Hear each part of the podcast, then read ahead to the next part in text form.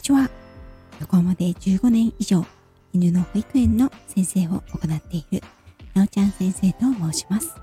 こちらの番組では、たくさんのワンちゃんや、飼い主さんと関わってきた私が、日本の犬と飼い主さんの QOL を上げるをテーマに、犬のあれこれについて、私個人の見解からお話ししています。時には子育てネタや、留学時代や旅行の思い出などのお話もお届けいたします。さて、今、実は、ど深夜に収録をしておりますので、少々ね、声がひそひそ声になっております。というのも、えっと、うちの娘の保育園で、コロナの感染者がね、確認されまして、えっと、明日から来週の水曜日まで休園というふうになってしまいました。日中は娘がいて、なかなかゆっくり収録ができないので、こうして深夜に出ることになりましたので、もしかしたらね、ひそひそお話をしたり、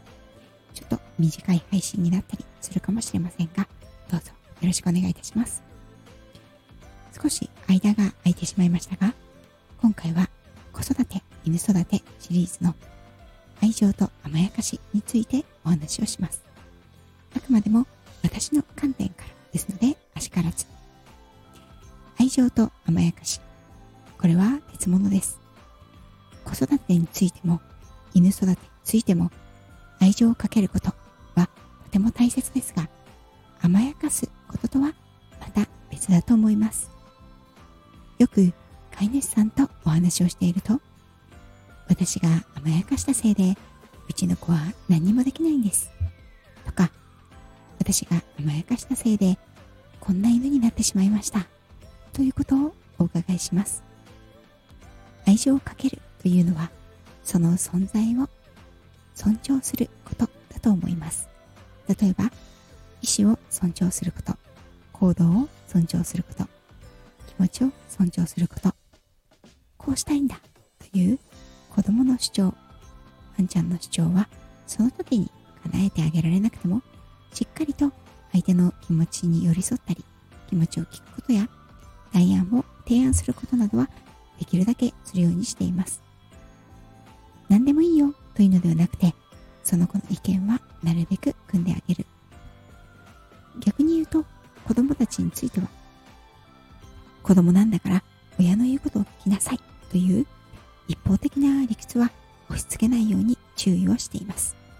まあ、私の旦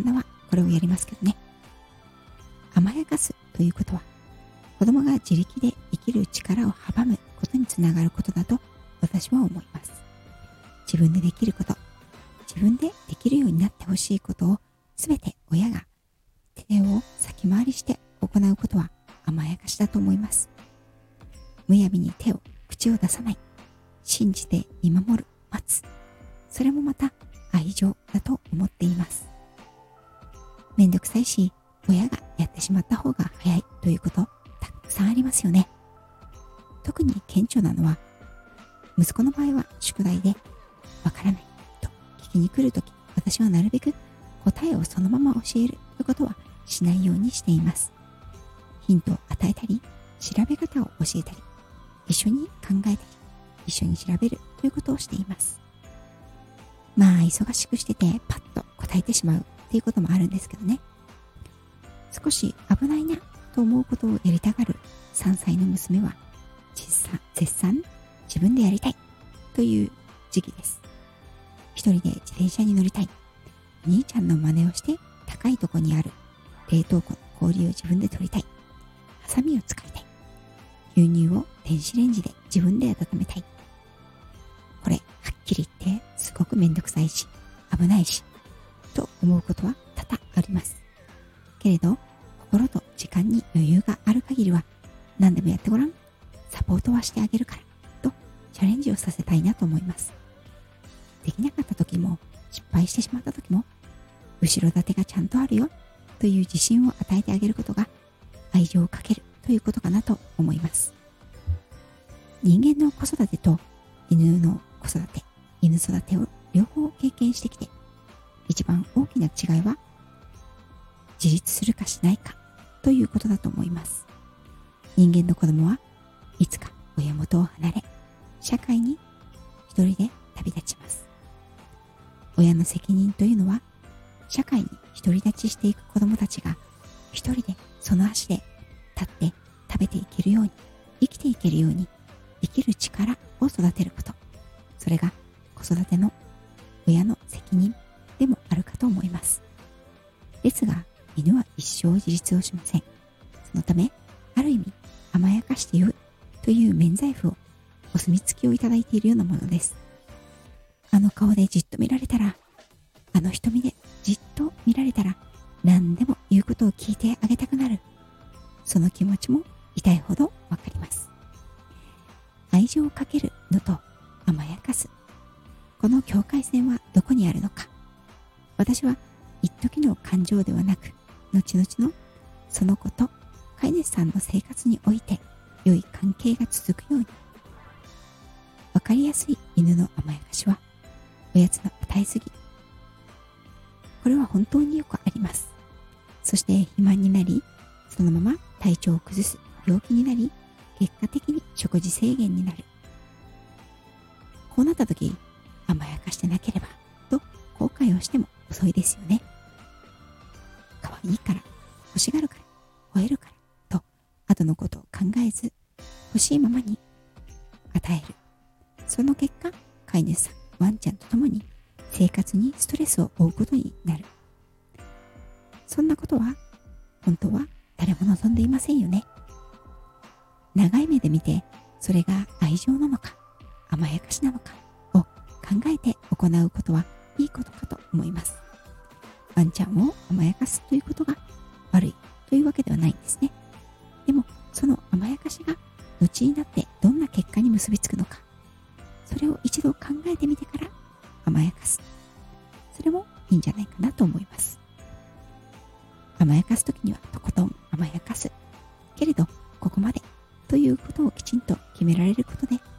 ワンちゃんもこれまではいいけど、ここからはダメなんだなということが伝わります。このここまでが決まらないことで、ワンちゃん自身も不安定になっていきます。この愛情と甘やかしの境界線を決めるということは、割と大切なことだと私は思います。なぜなら、ワンちゃんは臨機応変ができないからです。これも子供とまた少し違うところですね。子供たちは大きくなってくると、その場によって対応を変える。いちいち言わなくても空気を察して態度を変えるということが瞬時にできるようになります。ワンちゃんも多少はこの空気を読む、態度を変えるますが、人間のように細やかな臨機応変はちょっと難しいです。また、あなたは糖尿病と診断されたから、もう大好きなクッキーはあげられないのよと言っても、それは理解ができないわけです。生活上のストレスを負わないように、良い関係が続くようにという面においては、もう一つの例として、大型犬の飛びつきなども当てはまります。2、3ヶ月の頃の大型犬の子犬は可愛らしくて人間に飛びついて愛情をアピールしますよね。その時は本当に可愛らしくてついつい構ってしまうんですが10ヶ月にもなると体重も増えて小さなお子さんやお年を召して足腰の悪い方に飛びつけば本人にその気がなくても転んで怪我をさせてしまうということもあります。また股関節の悪い大型犬も多いので頻繁に飛びつくことで足腰に負担がかかるという場合もあり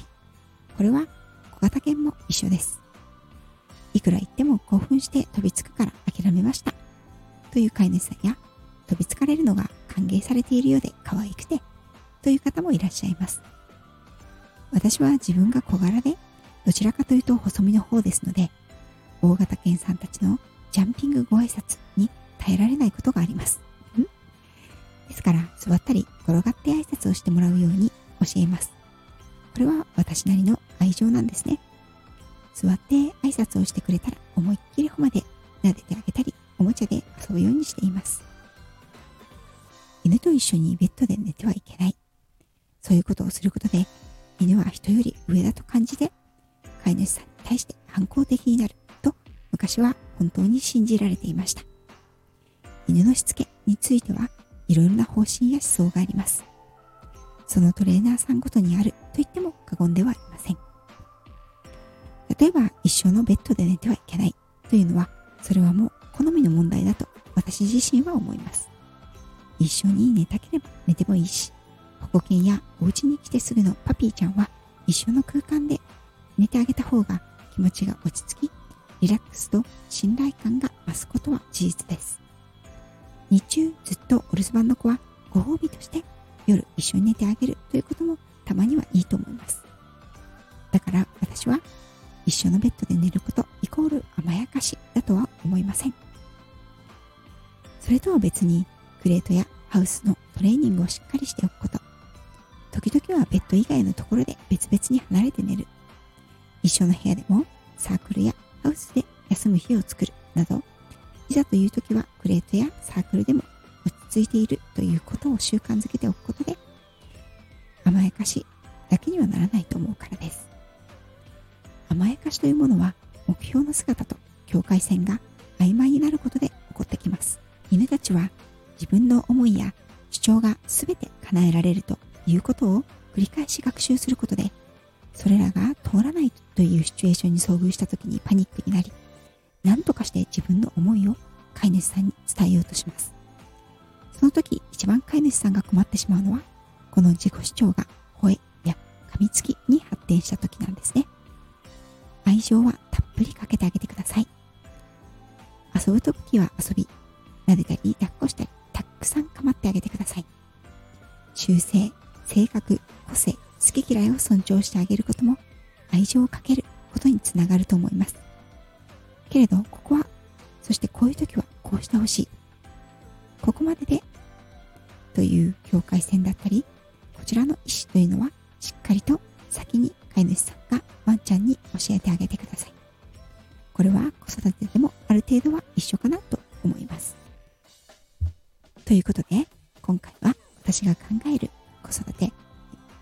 犬育てにおける愛情と甘やかしのお話でした。